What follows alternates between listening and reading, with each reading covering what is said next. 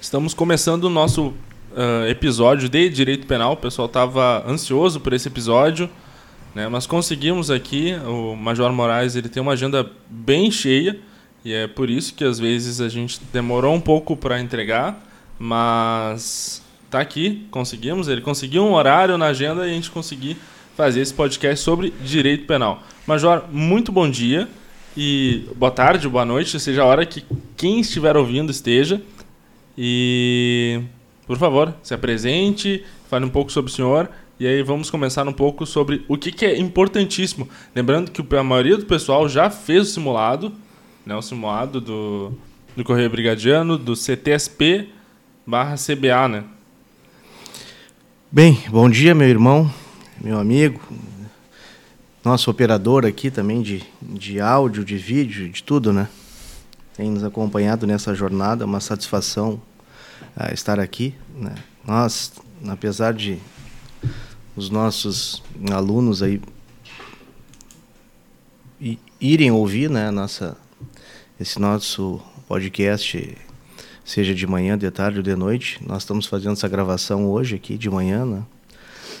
Então, eu procurei fazer aqui uma, uma compilação, tendo em vista o que caiu nos últimos concursos, né? Já, já vista que já faz alguns anos que eu trabalho aqui com o Correio Brigadiano.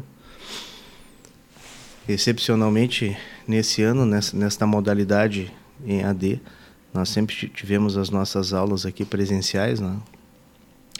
Então, ah, eu fiz um resumo aqui, tanto da parte de, de princípios lá de processo penal, como de direito penal, que eu acho que é importante.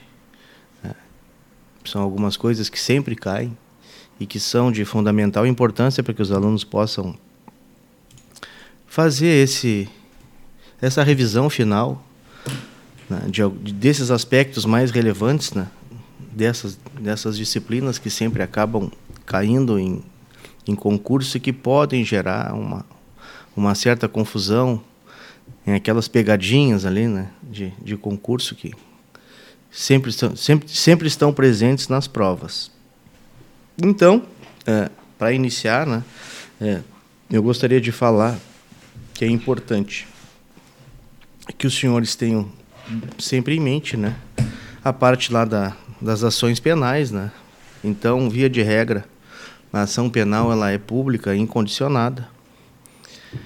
Se não for pública condicionada, vai dizer ali, é, ela tem que fazer essa referência, que ela é condicionada à representação. Ela continua sendo pública, mas condicionada à representação. Ela pode ser privada também, né, que somente se procede mediante queixa-crime, né, que é um instrumento que o advogado lá do, da vítima, né, vai da vítima ou do seu representante legal, vai interpor. E por fim existe lá a ação né, privada subsidiária da pública, que é aquela que ocorre quando o Ministério Público não proponha a ação penal no tempo devido, né? Aqui eu fiz uma, uma um pequeno adendo aqui, né, lembrando, né, que lá os senhores devem ter visto lá na, lei, na legislação especial que na, na, legislação, na Lei Maria da Penha não se aplica a Lei 9.099. Isso aqui é importante, tem que ressaltar. Uh, senhores têm que observar né, todos aqueles princípios que nós falamos né, é, de processo penal, em especial, né, eu acho que um dos que está mais em vigor hoje, tendo em vista até a própria essa CPI que está acontecendo, uh, lá no Senado, é o que trata do, de não produzir prova contra si. Né? Então, o réu ele não é obrigado a produzir prova contra ele mesmo. Então, ele tem direito de permanecer em silêncio, ele não precisa responder nada. Inclusive, algumas, algumas pessoas que estão sendo ouvidas, né, elas conseguiram habeas corpus no Supremo Tribunal Federal para para se manter caladas e não responder nenhum tipo de pergunta ali, sem o risco de ser presa, né? Porque a testemunha é diferente do, do réu, né? É diferente do acusado. Né? O acusado, o investigado, ele não presta compromisso de dizer a verdade, mas a testemunha, sim. A testemunha presta o compromisso de dizer a verdade. Então tem que observar isso aí. Tá? Eu trouxe lá no nosso material diversos princípios, deem uma olhadinha, façam essa revisão, mas esse é um dos fundamentais. Tá? Lembrando também que na parte de produção de prova, né, o sistema brasileiro trabalha com, com livre convicção do juiz, né? Então, o juiz vai valorizar a prova da forma que ela é apresentada e vai valorar isso aí. O ônus da prova ele cabe ao acusador, né? que no nosso sistema é o Ministério Público.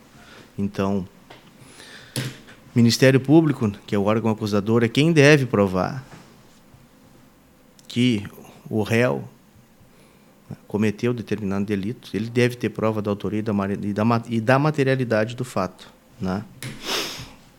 Também é importante nós tratarmos lá da parte de busca e apreensão, né? Lembrando né, que a busca pode ser domiciliar ou pessoal. Existe lá uma, um POP específico para isso aí, mas nos princípios gerais eles não mudam. Né? Então, lembrando né, que para que se possa adentrar uma residência né, sem cometer nenhum delito, né, nós temos algumas, nós temos algumas exceções. Dentre elas, né, para prestar socorro, com autorização do morador, quando houver um flagrante delito, e com ordem judicial durante o dia.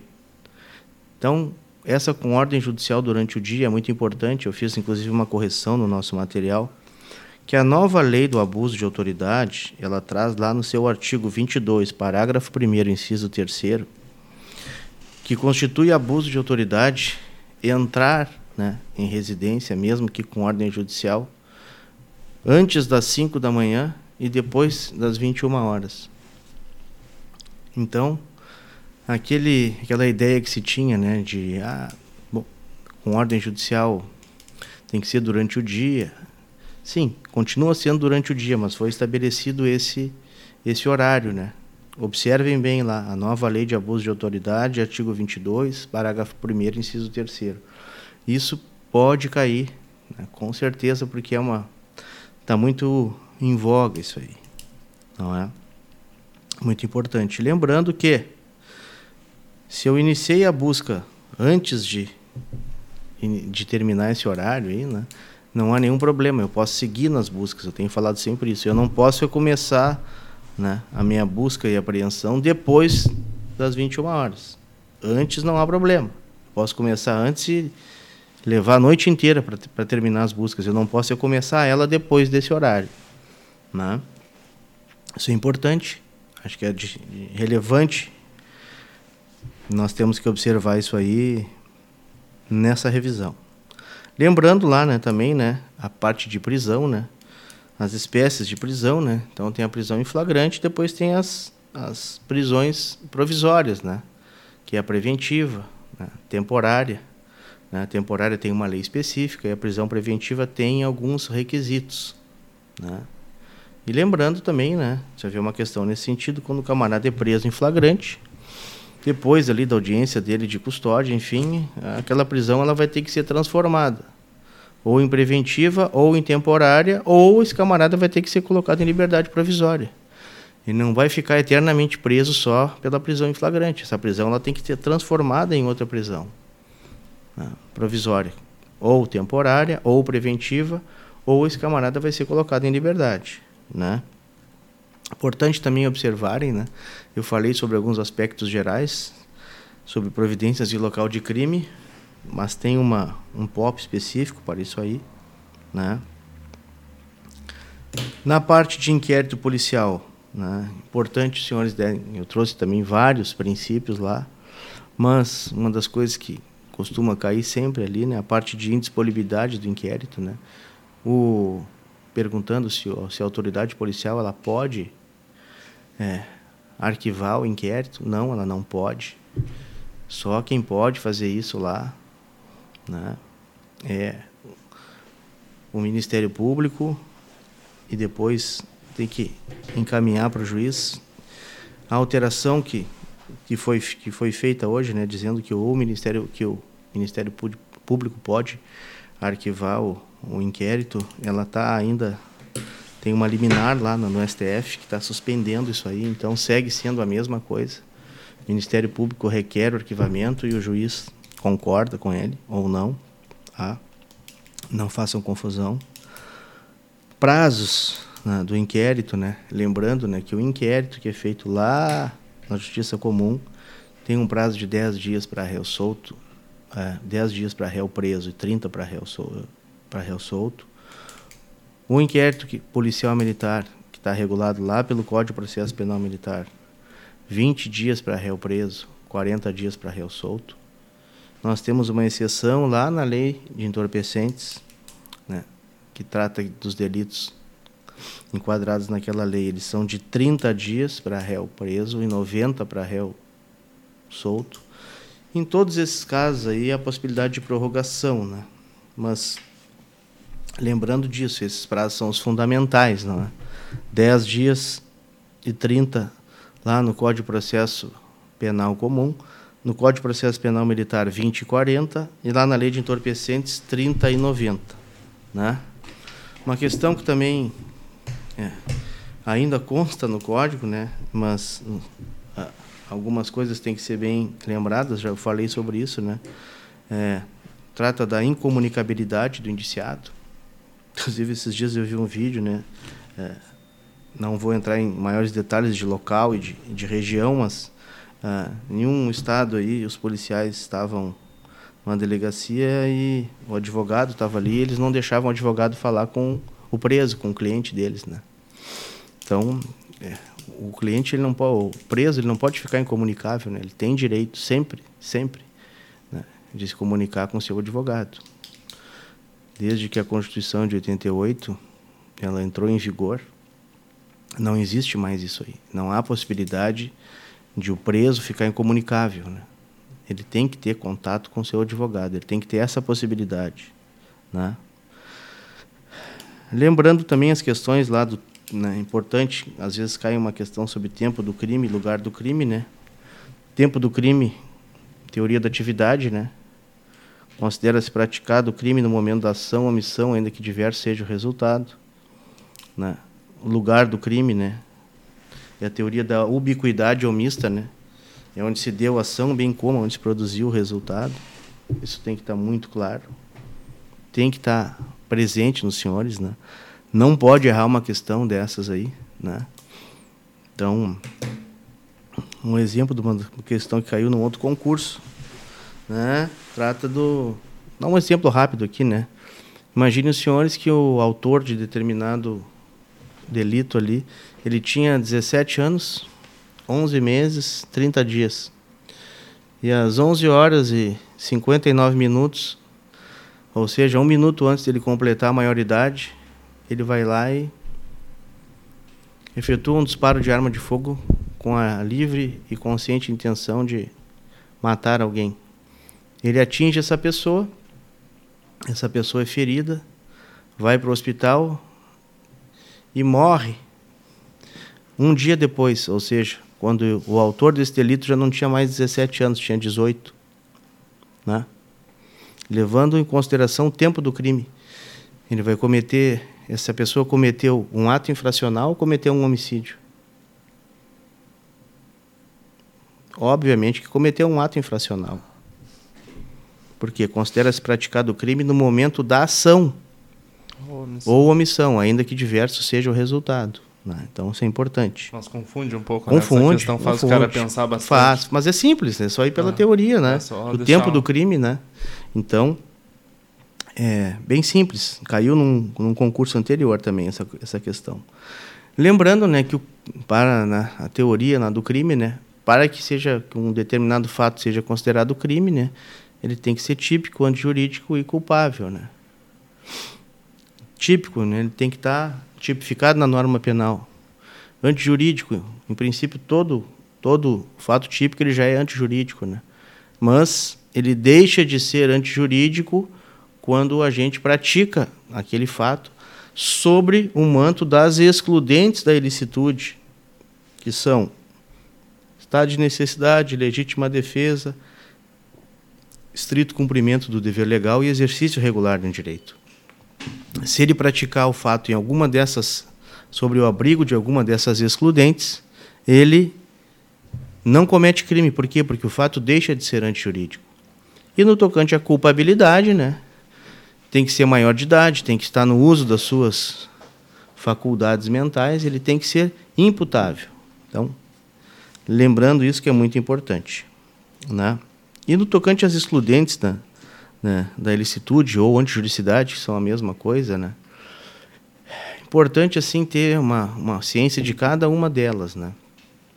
Então, é, esses dias o colega me perguntava, me, me trouxe uma questão dizendo, olha, Major, imagine o seguinte, o, uma autoridade policial ali, um agente da autoridade, ele vai cumprir o um mandado de busca e apreensão, ele entra numa residência e tem uma pessoa lá dentro que está armada, saca uma arma de fogo, aponta para ele e ele vem, o agente da, da lei, né, atira nessa pessoa e acaba levando ela a óbito. Qual é o excludente que está presente nisso aí? Ele tinha marcado na, na, resposta dele, né? estrito cumprimento do dever legal. eu digo, mas por que que tu marcou essa questão? Não, eu marquei porque ele estava estava cumprindo o mandado. Digo, não, mas não é estrito cumprimento do dever legal. Ele agiu para não morrer, ele agiu em legítima defesa. Sim. Por quê? Porque naquele momento havia uma ameaça que era letal, que era injusta, que era iminente, que ele não causou. Então, nesse caso, legítima defesa, não é estrito cumprimento do dever legal. Então, mas dá para entender por que, que ele marcou isso, né? Porque Sim, porque ele... ele entendeu que o cara tinha que chegar ao objetivo final. Ele fez todo um contexto, né? Mas isso é uma pegadinha, né? Sim. É uma pegadinha, então tem que observar muito bem essas coisas, né? Ah, depois eu fiz aqui algumas, uh, fiz alguns apontamentos, né? É, em alguns uh, delitos ali que, que são relativamente novos, né? Uh, que podem cair, enfim, alguma questão sobre esse sobre esse, esse contexto todo aí, a parte de feminicídio, né, que é uma parte que é, hoje já foram foram instaladas delegacias específicas, né, para combater esse tipo de delito. Então, lá no, tá lá no artigo 121, parágrafo 2 inciso 6 esses é, delitos também é, contra a vida cometidos contra os agentes de segurança, que também é uma inovação que a lei trouxe há, há não muito tempo, né? Está lá no 121, parágrafo 2 inciso 7 A questão da automutilação, né, que não existia antes, ela está junto ali com a instigação ao suicídio, mas instigação à automutilação, está lá no 122. O 135A também, que é um delito relativamente novo, né? Que é o, condiciona, o condicionamento de atendimento médico emergencial, ou seja, o camarada deixar alguma calção, exigir cheque, é isso aí, nós já falamos sobre isso também. Lá no artigo né, 136, eu acho importante também tratar da questão de o maus tratos, né? Então, lembrando, né, que a vítima tem que ser a pessoa. Às vezes não dá para confundir o maus tratos de pessoa com maus tratos de animais, são coisas completamente distintas, né? Lá nos crimes contra a honra, né? É, tem lá na nossa, nossa videoaula especificamente, é, acho que é a parte de exceção da verdade, mas os senhores têm que também atentar muito bem ali para calúnia, de, injúria e difamação, é, conseguir entender bem qual é a diferença, quando é que é calúnia, quando é que é injúria e quando é que é difamação. Né? Isso é muito importante, vale a pena. É, não vou dizer que os senhores vão perder um tempo fazendo isso, vão ganhar um tempo dando uma olhada maior nisso aí. A parte de no, delitos também que é novo, que é o delito de perseguição, está lá no 147A. É bem interessante dar uma olhada nisso aí. O 154A, invasão de dispositivo informático, também em função de, dessas fraudes, é, invasões de se faz hoje pela internet também muito importante. É, na parte do, do dano, né, lá do 163, é importante lembrar né, que o dano qualificado, dano qualificado não cabe termo circunstanciado, que a pena máxima é maior que dois anos. Tá? Então, quando o dano é cometido contra um patrimônio público ou contra é, bens de concessionárias do serviço público, também esse, esse dano é considerado um dano qualificado. Né? Eu entendo também lá que o artigo 215-A trata da importunação sexual. Né? É importante porque quando não há a anuência né, da vítima, né, é, qualquer ato ali como é, acontecer muito comum acontecer dentro de transporte público, né, a pessoa acaba encostando suas partes íntimas ali na outra pessoa, é, no, no grande fluxo de pessoas que passam dentro do, do transporte coletivo, dependendo de como isso aí é é realizado e o objetivo disso aí é, pode ser também considerado como uma importunação sexual, é um delito relativamente novo. O 216 lá que trata do assédio sexual também é, não é tão novo assim, mas é importante, né?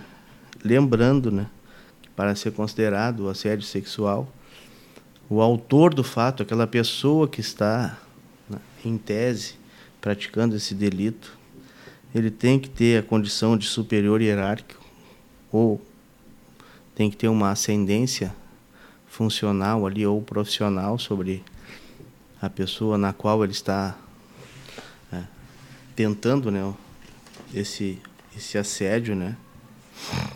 E hoje também uma das coisas que são muito é muito está muito também é, é muito trazida em questões de registros né, policiais e que, que nós vemos seguidamente, né, são registros não autorizados da intimidade sexual. Então, isso aí às vezes viraliza na rede, né? Então, a pessoa vai lá e faz um registro não autorizado disso aí. Bem, enfim, uh, tem bastante coisa, né? Uh, é da nossa parte uma certa é, pretensão assim tentar pensar né é, de, determinados assuntos que podem é, cair é, na prova né mas na nossa visão assim eu creio que é, é, nesses últimos dias agora é interessante que as senhoras e que os senhores deem uma consultada né, nos seus nos seus resumos né, nas anotações mais importantes e levando sempre em consideração que é, cada um tem uma facilidade maior com alguma área, né? Uns gostam mais de processo penal, outros, outros gostam mais de direito penal, outros têm uma facilidade com processo penal militar, enfim.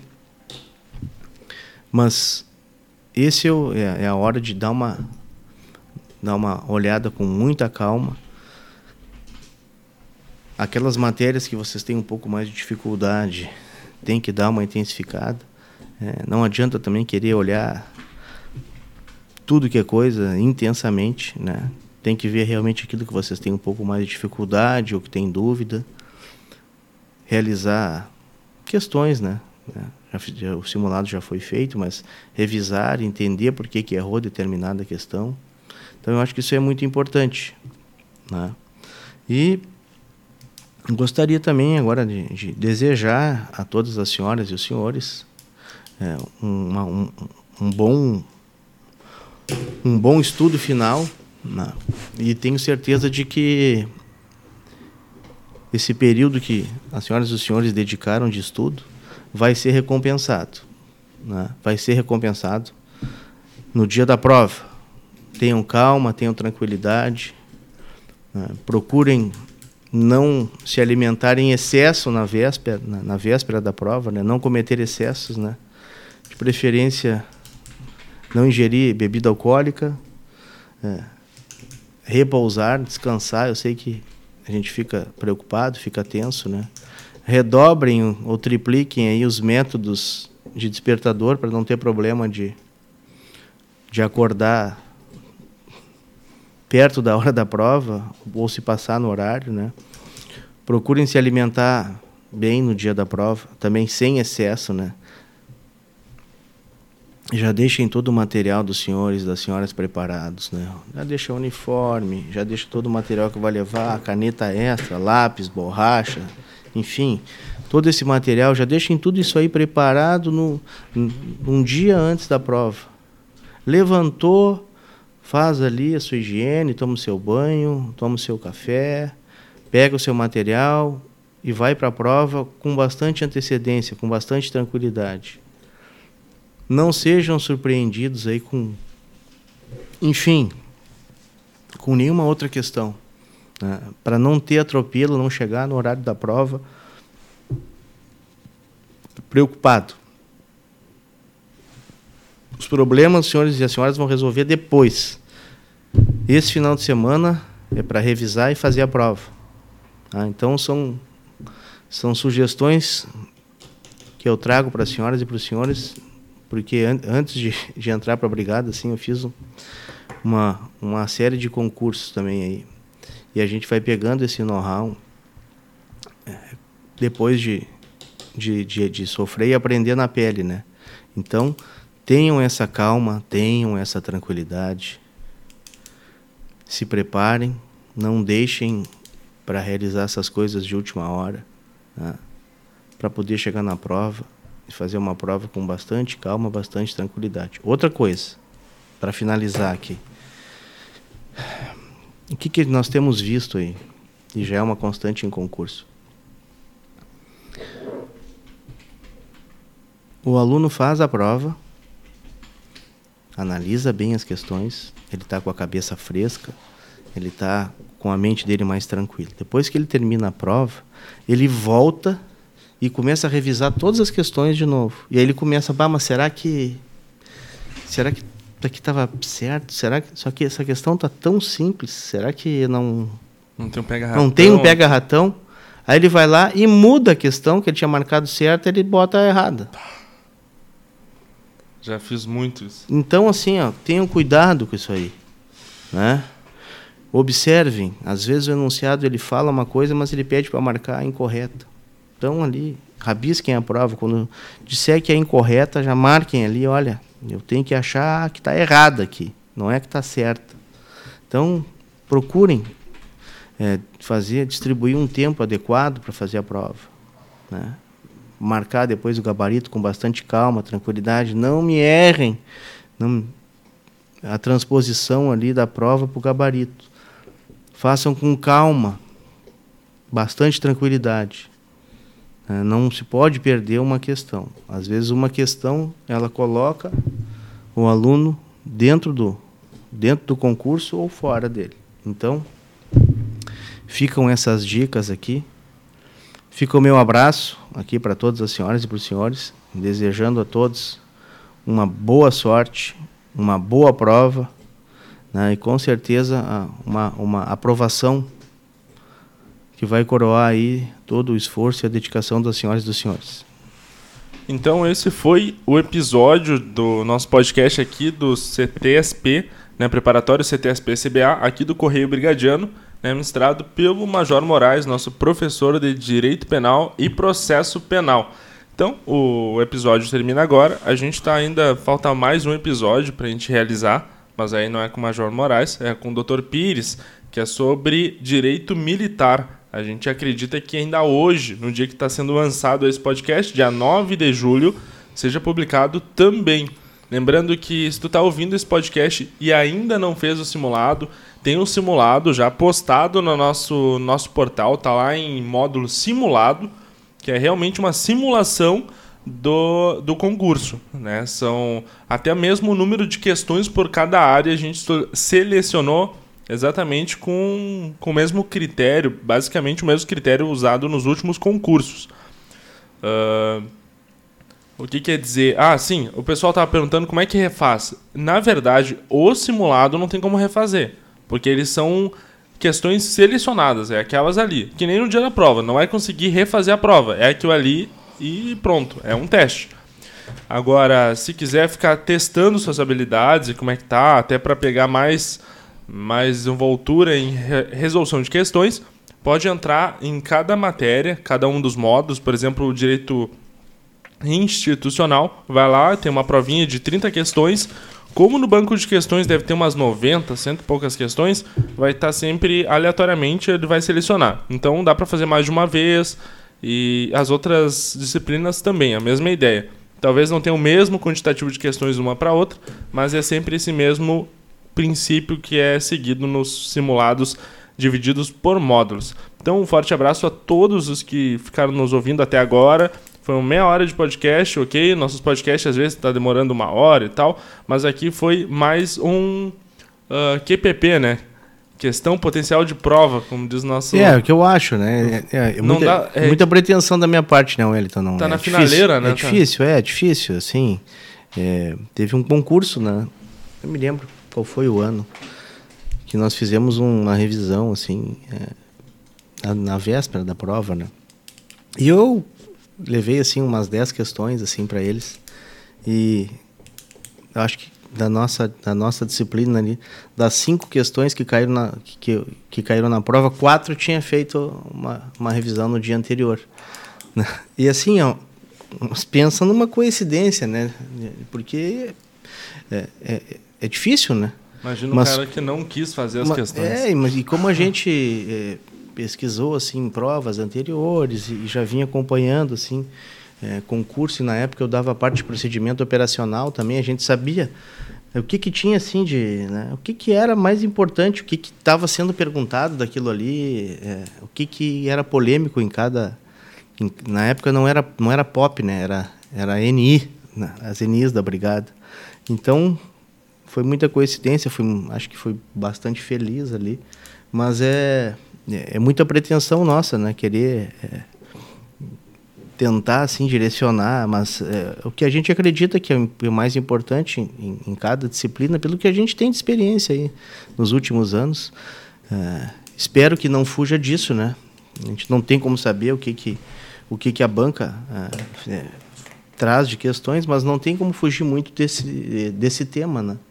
Então, espero né, que, que a gente tenha a sorte, né? A sorte sozinha nunca é nada lá. A sorte acompanha quem se esforça também, quem estuda, né?